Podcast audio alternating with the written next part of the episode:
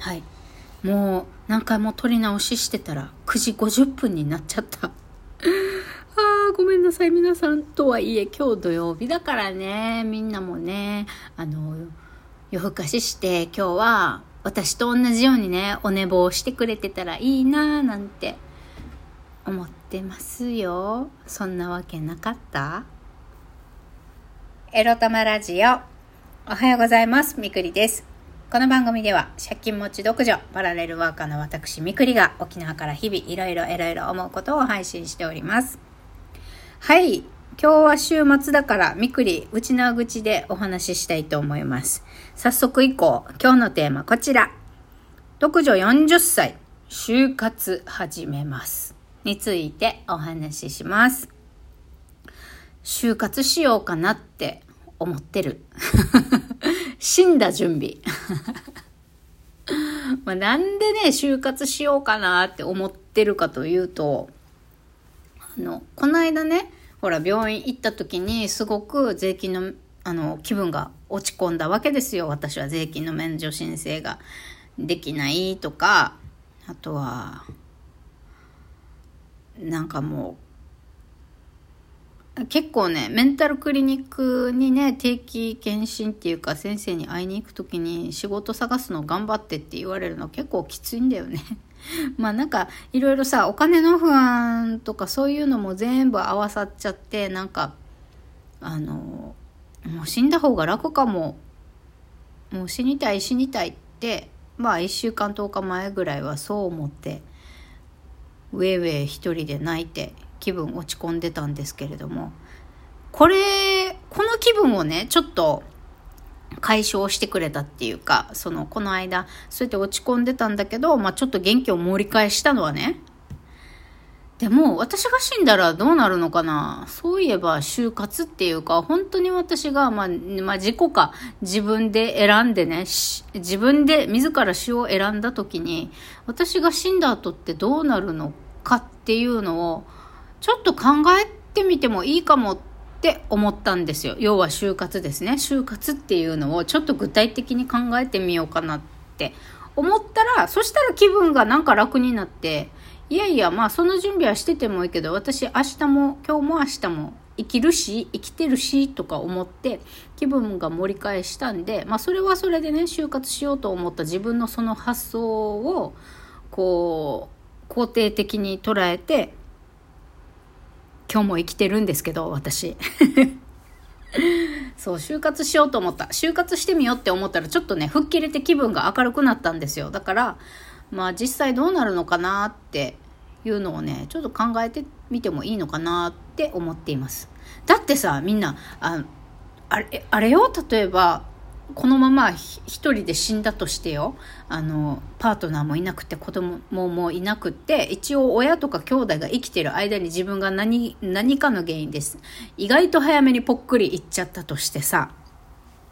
あの一体全体まああの、厳かに家族葬でいいやとかって思ったって、家族葬ってさ、そもそも私が死んだら、あの死亡届って誰が出すのとかさ、あの、出した後のその葬儀の準備ってどうなるのって具体的に分かってる人っています？まあ、多分自分が一番近いあの、身内の方が亡くなられない限り、自分自身がその葬儀の準備をする側にならない限りは、あの、あんまりわからんくない？わかってなくない？わかんないけど、わからないんじゃないかなと思うんですよ。で、なんか、ちょっと興味本位というのもあって、面白いからちょっと人が死んで葬式をするってなったら、誰がどうやって動いて、えっ、ー、と、まあ、ミニマムな葬儀で終わらせるんだったら、一体全体、どれぐらいかかるのかな？これ葬儀屋さんに見積もりお願いしたらいいのかなとかさ、具体的に誰がどう動いてどこに問い合わせしたらよくて、どんな商品があって、商品っていうか、まあ、葬儀の、あのオプションですよ。葬儀のあ葬儀のスタイルっていうかどういうスタイルがあってそういうのっていくらなんだろうっていうのをさあの調べててもいいかななんて思っちゃったんですよね。うん、でそれから昨日私車検行った時にあの、車の任意保険入ってるんですけど、まあ、それの見直しと、あの、保険のね、営業マンの方が、まあ、車を使ってて、あ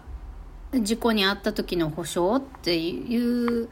ので、あの医療保険とか進めてますけど今ね私たち生命保険の販売もしてるんですよつって。まあ事故で死んだとかね、まあ、そういうことがあった時のためにっていうので保険の大事さを知っていただきたくて翡翠さんとか言ってねあのなんか薄っぺらい営業トークしに来てから しに来てからまあ保険の商品の紹介をちょっとされたんですけどそれを見てさあの生命保険も自分が死んで後のねあの、なんやら、葬儀の、葬儀代の保証とかさ、まあそういうのがあったりするみたいだから、ああ、なるほどね、死んだ後のことの保証もしてくれるわけね、生命保険は、なんて思って、まあそういう情報も飛び込んできたもんだから、具体的に就活っていうのをやってみてもいいかなって思ってるんですよ。っていうかまあ、私の場合見積もり出すだけなんだけどね、ちょっと情報を収集してみるみたいな。まあ、元元気があればなんですけど、元気がある範囲で就活、情報収集をやろうかなと思っています。まあ、そうやって私が備えるのはさ、就活、まあ自分の葬儀がどうのこうのもそうなんだけど、あの猫ね、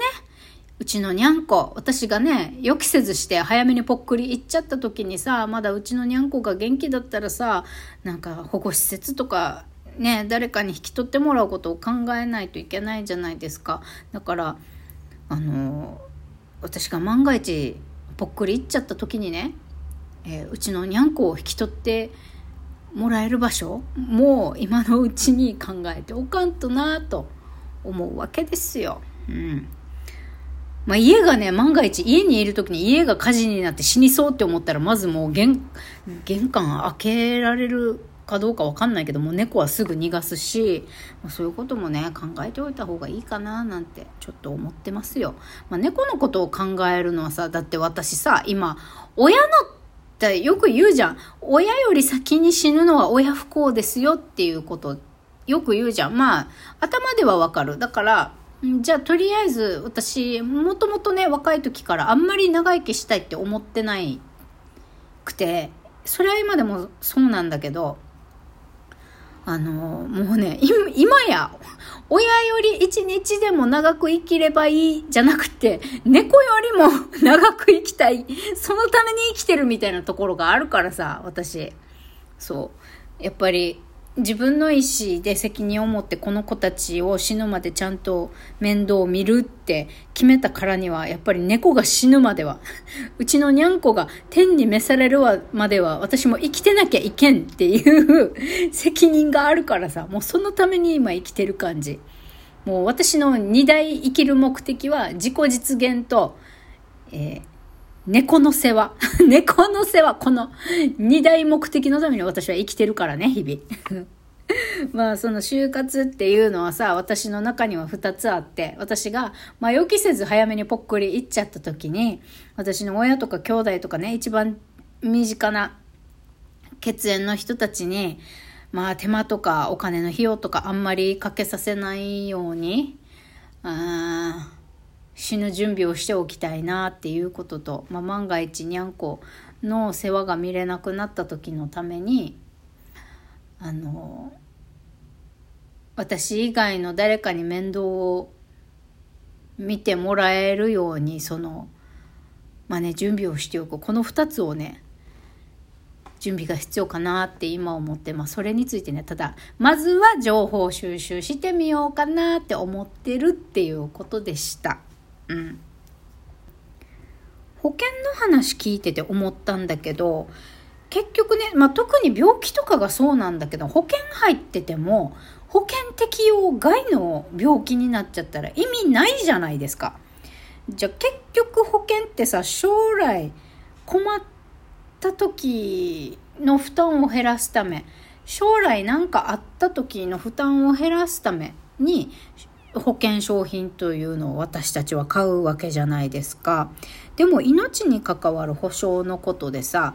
確実に備えができるって言ったらさ、死んで後の保証だったら投資してもいいかなって私は思うんですよ。だって、まあ、事故で死ぬのか病気で死ぬのか分かんないし病気で死ぬにしても何の病気で死ぬかなんて分かんないじゃないですか。だから将来のことで確実に準備できることって自分が死んだ後の死んだ後の葬式だったりなんたり死んだ後にやんなきゃいけないことに対する保証だったら、まあ、死ぬ私たち死ぬことは確実なんでそれにだったら投資それに投資をすることが確実なねあの投資家な保険かける意味があるかなって思ったんですよ。この商品説明を聞いててね。どう思いますか皆さん。だからあのまあ結局ね もしかしたら最後までさ病気も怪我もしないでさピンピンぽっくりあの死ねちゃった時にはさ、まあ、死ぬ寸前にさなんだ保険なんて払わなくてよかったんじゃんって思いながら もしかしたら死んじゃうかもしれないんだけど。まあでも確実にね自分の将来の不安に対して投資ができるえー、保険を買って投資する意味があるとすれば、まあ、自分の死後を保証してくれる保険商品だったら、まあ、買う意味がある払う意味があるかななんて 思ったみくりでした。あのさ、別にこれ暗い話じゃないんだよ。だって絶対死ぬじゃん、私たち。絶対死ぬんだから、絶対避けられないっていうことに対して準備してた方がいいよねって思った。なんかね、事実を事実として受け止め始めるとなんか変に腹くくれるっていうか割り切れるっていうか吹っ切れてさ、まあ、ある意味ポジティブになれるよねなんて思ったみくりでございました。だから、まあ、元気気力と体力に余裕のある範囲でね就活を始めようと思います。それではまた。おやすみ楽しんでね。バイバイ。